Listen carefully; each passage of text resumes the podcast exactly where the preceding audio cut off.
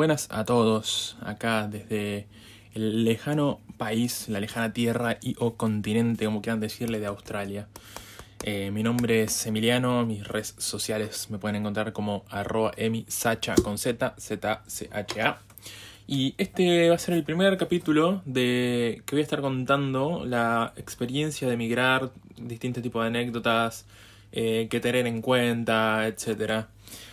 Este es, ya, ya cumplí un año acá en Australia, eh, vine con una Working Holiday Visa, solamente para intentar juntar dinero y luego irme a vivir a Europa, pensando que eh, el emigrar iba a ser muy fácil. Perdón estos ruidos es porque claramente si algo no pude abandonar de Argentina es el tomar mate.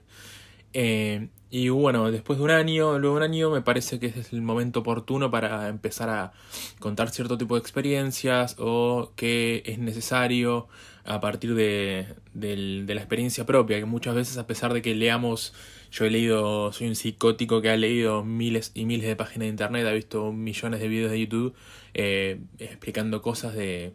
tan solo de Australia, pero de, de tipo de trámites, etcétera, y muchas veces quedan corto cuando luego los enfrentamos con la experiencia, ¿no? y este primer capítulo no solo va a ser de presentación, sino, bueno, contarles un poco de mí, que yo cuando estaba en Buenos Aires, viviendo allá en Argentina, dejé un puesto, una gerencia comercial, tenía mi propio departamento, mi propio auto, tenía la, la vida bastante encarrilada, como se podría decir. Y bueno, decidí afrontarme una nueva aventura, venirme a Australia, a probar eh, me quería no tan solo juntar dinero, sino también aprovechar para mejorar el inglés. Tengo muy buen inglés, creo, pero eh, no es lo mismo hablarlo de vez en cuando, cuando uno se va de vacaciones, que llegar y estar 24 horas hablando en inglés con las personas de acá, con la gente de Australia especialmente, que es un inglés bastante difícil. Eh, así que bueno, llegué a Australia. Eh, y ahí empezó, empezó toda la aventura, que lleva un año y seguramente queda un año más o un año y medio más, porque aplica una de Student Visa. Voy a empezar a estudiar algo acá, una diplomatura en eh, eh, Project Management. Así que el primer capítulo, más que nada, no quiero hacerlo tampoco muy largo,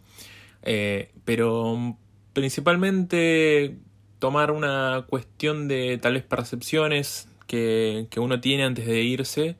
y que uno tiene cuando llega. Eh,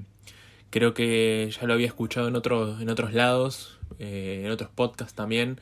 donde hay una idea muy romántica de el, irse, muy romántica de la nueva tierra, de la experiencia capaz que queda, queda muchos que somos nietos de inmigrantes, eh, está la idea muy romántica de nuestros abuelos, nuestros nonos que han ido a Argentina y construyeron una vida ahí. Y luego de estar acá un año, a pesar de que yo he venido con la idea de estar un año nada más, también vine con la idea de poder quedarme, más quedarme a vivir acá, pero bueno, es muy difícil ese, ese, ese objetivo, casi imposible diría. Pero bueno, viniendo con esa cabeza, uno tal vez viene con el romanticismo que, que cree que, que sus nonos han vivido, sus abuelos han vivido cuando han ido a Buenos Aires u a otros países, y no, no es para nada, para nada romántico, es un, es un golpe muy duro de entrada. Eh, si tenés la suerte que yo he tenido por lo menos de llegar y encontrar un buen grupo de amigos que a pesar de, de que uno se va de, de, de, su país, siempre tiende a encontrarse y a juntarse con gente de su mismo país, de países de Latinoamérica o España o Italia, que tienen una cierta calidez y afectividad parecida a la nuestra. Y sería como... es casi como un un prefacio que avisa de que uno nunca se fue a pesar de estar a 16.000 kilómetros de, donde nació. Eh, creo que también mucho de eso lo ayuda hoy en día en muchas redes sociales donde todos creemos que lo que pasa en Instagram es lindo, es bueno y muchos que ya han estado acá en Australia por lo menos o en otros países que suben fotos como si la vida fuese solamente vivir en la playa, trabajar un poquito nada más y llenarse de dinero cuando no es así, no es tan fácil encontrar trabajo a pesar de tener un buen nivel de inglés. Eh, es muy difícil de entrada. Eh, tampoco las playas están tan cerca. O sea, tal vez tenés la suerte de irte a vivir enfrente de una playa o a media hora, 40 minutos de la playa, pero no es que, no es, que es un paraíso como si fuese Bali. Pero creo que el primer capítulo lo voy a, a, dejar ahora en esto que dure poco tiempo, pero que se entienda el concepto de, de que no es tan no es tan lindo migrar es muy linda la experiencia no voy a decir que no y que me ha sumado muchísimo eh, pero no es no es romántico no es que voy a ir a una ciudad nueva y de entrada voy a tener todo lo que yo quiero voy a conseguir todo rápido. Es todo muy difícil en mi experiencia personal al menos el primer mes no solo mía sino de la gente con la que me juntaba costó muchísimo conseguir trabajo y fue un primer mes donde más que certezas y alegrías hay dudas, tristezas, ganas de volver, eh, replantearse por qué me fui, qué estoy haciendo, por qué, eh, son todos por qué que no llevan a ninguna respuesta. Pero bueno, de a poco el tiempo va poniendo cosas en su lugar, va acomodando todo y uno y uno va conociendo gente nueva, va consiguiendo las cosas que de a poco va queriendo pero igual siempre, siempre está el, el, extrañar, siempre está el querer volver, a pesar de que en mi, en mi caso por lo menos, no sé dónde me están escuchando,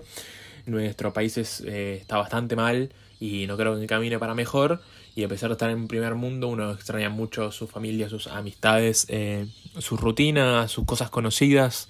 tanto lo, lo, bueno como lo malo. Y, pero bueno, es una linda experiencia, no voy a tirar todas negativas, ya en próximos capítulos voy a seguir contando otro tipo de experiencias, pero esta particular quería dejar de entrada, no, no, hacer, una, no hacer una falsa venta como hacen eh, muchas influencers, si se quieren, o muchas personas con muchos seguidores en redes sociales, como que es el paraíso. Eh, basta con esa idea de romantizar porque es un constante comenzar de cero todo el tiempo. Eh, es, todo comenzar de cero, es empezar de nuevo rutinas sociales, conocer una ciudad nueva, calles nuevas, medios de transporte, por ejemplo, maneras de hacer trámites que encima no son nuestro idioma